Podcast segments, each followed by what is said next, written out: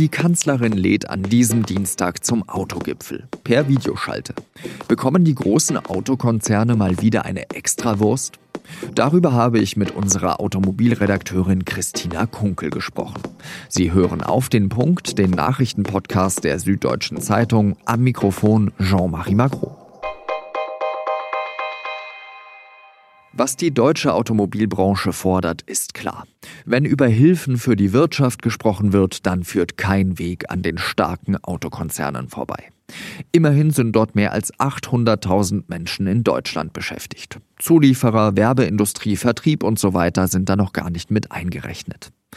Ein automobiles Konjunkturprogramm sei unausweichlich, heißt es zum Beispiel beim Autoimporteurverband VDIK. Und auch Nordrhein-Westfalens Ministerpräsident Armin Laschet mahnt, man müsse die Situation sehr ernst nehmen. Denn was bei Automobil passiert, beeinflusst wiederum weitere Faktoren.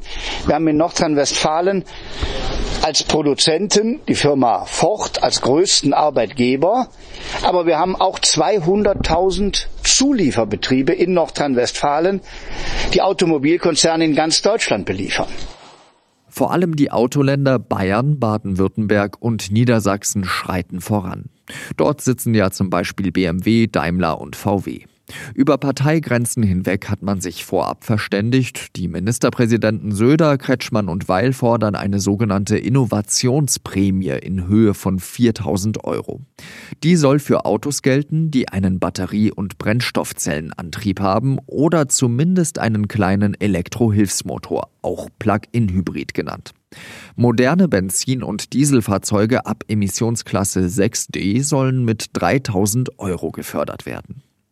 Eine Prämie für alle Formen der Mobilität lehnen die drei Ministerpräsidenten aber ab.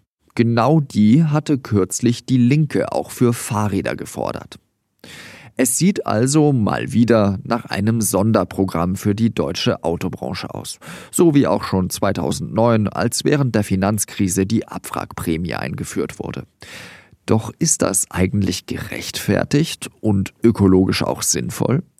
Darüber habe ich mit unserer Autoredakteurin Christina Kunkel gesprochen. Christina, die Automobilbranche sagt immer, wir sind so wahnsinnig wichtig für Deutschland. Sind sie dann so wichtig oder ist das einfach nur schlaues Marketing? Also die Autoindustrie ist wichtig für Deutschland. Die Zahlen sind auch eindeutig, dass sehr viele Jobs an der Autoindustrie hängen.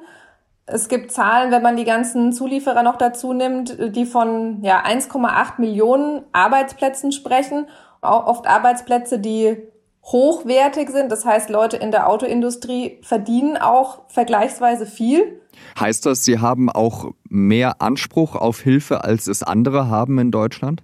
Was sich da aus Sicht der Konzerne natürlich ableitet, ist, wenn wir hochwertige Jobs haben, dann ist es auch wichtig, die besonders zu stützen, weil die Leute eben die Kaufkraft haben, um da am Ende dann auch die Wirtschaft wieder anzukurbeln, weil es bringt natürlich mehr, wenn Leute auch Geld haben und dann konsumieren können. Auf der anderen Seite hat dadurch die Autoindustrie eine sehr große Lobby, die dann auch eben einen Termin bei der Kanzlerin einfach machen kann und sagen, jawohl, hier, wir brauchen jetzt Geld. Wie kann es denn sein, dass VW zum Beispiel jetzt über Staatshilfe diskutiert, aber gleichzeitig dann Dividenden in Milliardenhöhe für das letzte Jahr auszahlt? Ja, das fragen sich viele, wie das sein kann. VW begründet es eben damit, dass das zugesagte Zahlungen aus dem vergangenen Jahr sind, wo sie immer noch sehr, sehr erfolgreich waren und sehr, sehr viele Milliarden Gewinn gemacht haben. Ob das natürlich jetzt moralisch der richtige Ansatz ist und ob das in der Gesellschaft so gut ankommt, dass man das tut und dass man da keine, ja, sich auch mal traut zu sagen, nein, wir zahlen jetzt eben diese Dividenden nicht aus, sondern wir nehmen jetzt erstmal das Geld, um eben selber auf die Beine zu kommen und nicht vom Staat weiter oder vom Steuerzahler im Endeffekt weiter Geld zu fordern. Das ist natürlich ein Thema, das, sehr heiß diskutiert wird. Und das ist ja nicht nur VW, es sind ja auch andere Firmen, die noch ihre Dividenden auszahlen. Ist denn dieser Schrei nach Hilfe berechtigt? Also kann man das an handfesten Zahlen ausmachen, dass es der Automobilindustrie wirklich schlecht geht?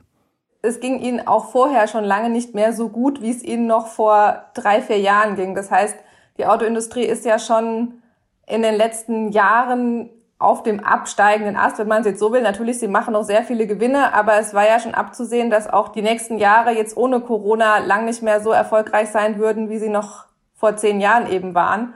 Und deshalb, klar, kann man sagen, es gibt neueste Zahlen. Die Autoverkäufe sind wahnsinnig eingebrochen, natürlich weltweit. Äh, China erholt sich jetzt langsam wieder, aber die Zahlen sind natürlich so.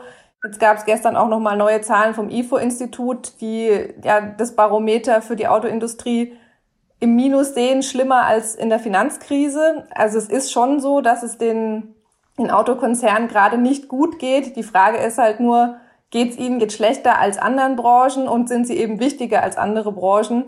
Und die Frage auch, wie sollte man ihnen helfen, wenn man ihnen hilft?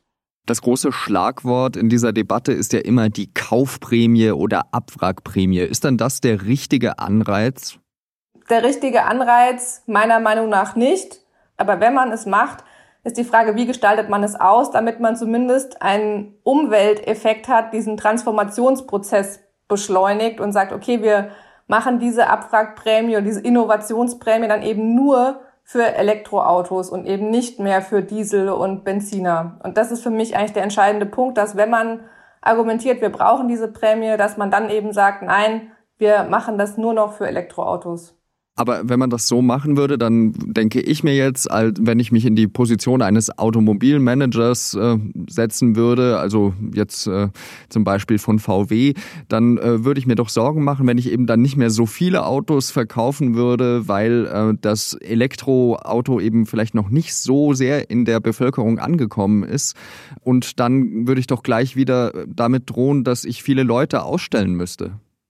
Naja, ich glaube, der Punkt ist nicht mal zu sagen, äh, man verkauft dann weniger Elektroautos, sondern das Problem ist einfach, ich kann bei den deutschen Herstellern gar nicht Elektroautos in dem Umfang im Moment kaufen, dass es was bringen würde. Plus die Margen bei Elektroautos sind sowieso niedriger als bei Verbrennern.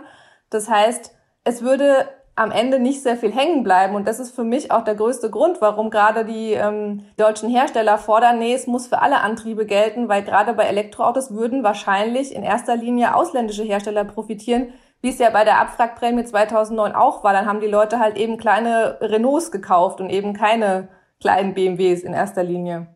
Warum diskutiert man dann nicht eigentlich gleichzeitig auch über Prämien auf Fahrräder? Also das wäre doch sowieso ein viel gesünderes Fortbewegungsmittel. Ähm, viele Leute entdecken vielleicht gerade das Fahrrad für sich, weil eben nicht mehr so viele Autos auf den Straßen unterwegs sind und würden das vielleicht auch eben nach der Corona-Krise fortführen. Also warum nicht dort und dafür dann eine Extrawurst bei der Automobilindustrie machen?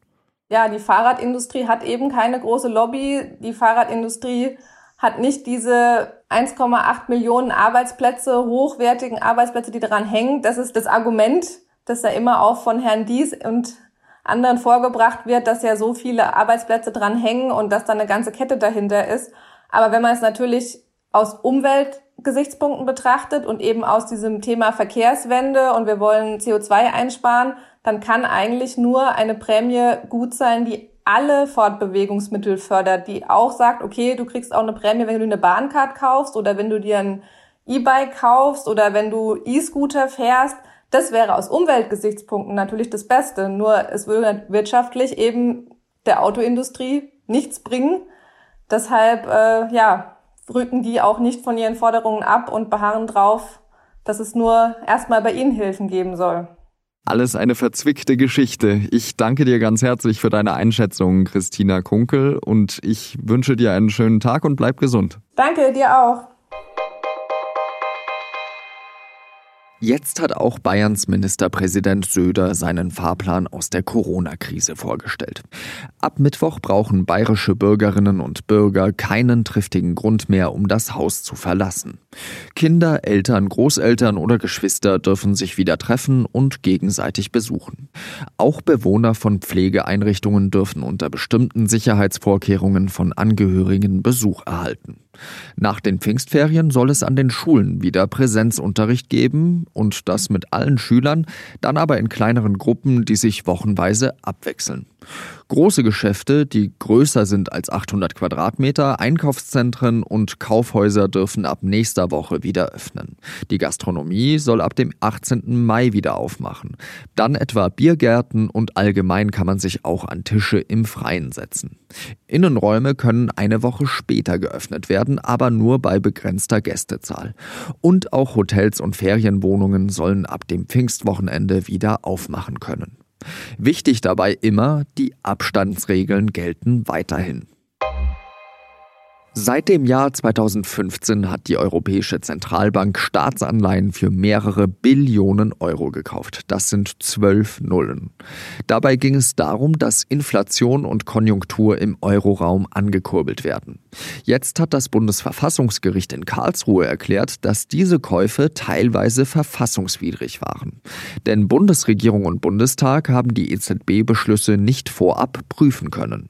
Das Bundesverfassungsgericht stellt sich damit gegen gegen den Europäischen Gerichtshof, der das Programm für rechtens erklärt hatte. Konkret bedeutet das Karlsruher Urteil, dass sich Deutschland gegen das Anleihenkaufprogramm wehren muss. Die Bundesbank dürfe nicht mehr am Programm mitwirken. Das ist ein schwerer Schlag für die EZB, denn die Bundesbank stellt den größten Teil des Gesamtvolumens für die Anleihenkäufe zur Verfügung.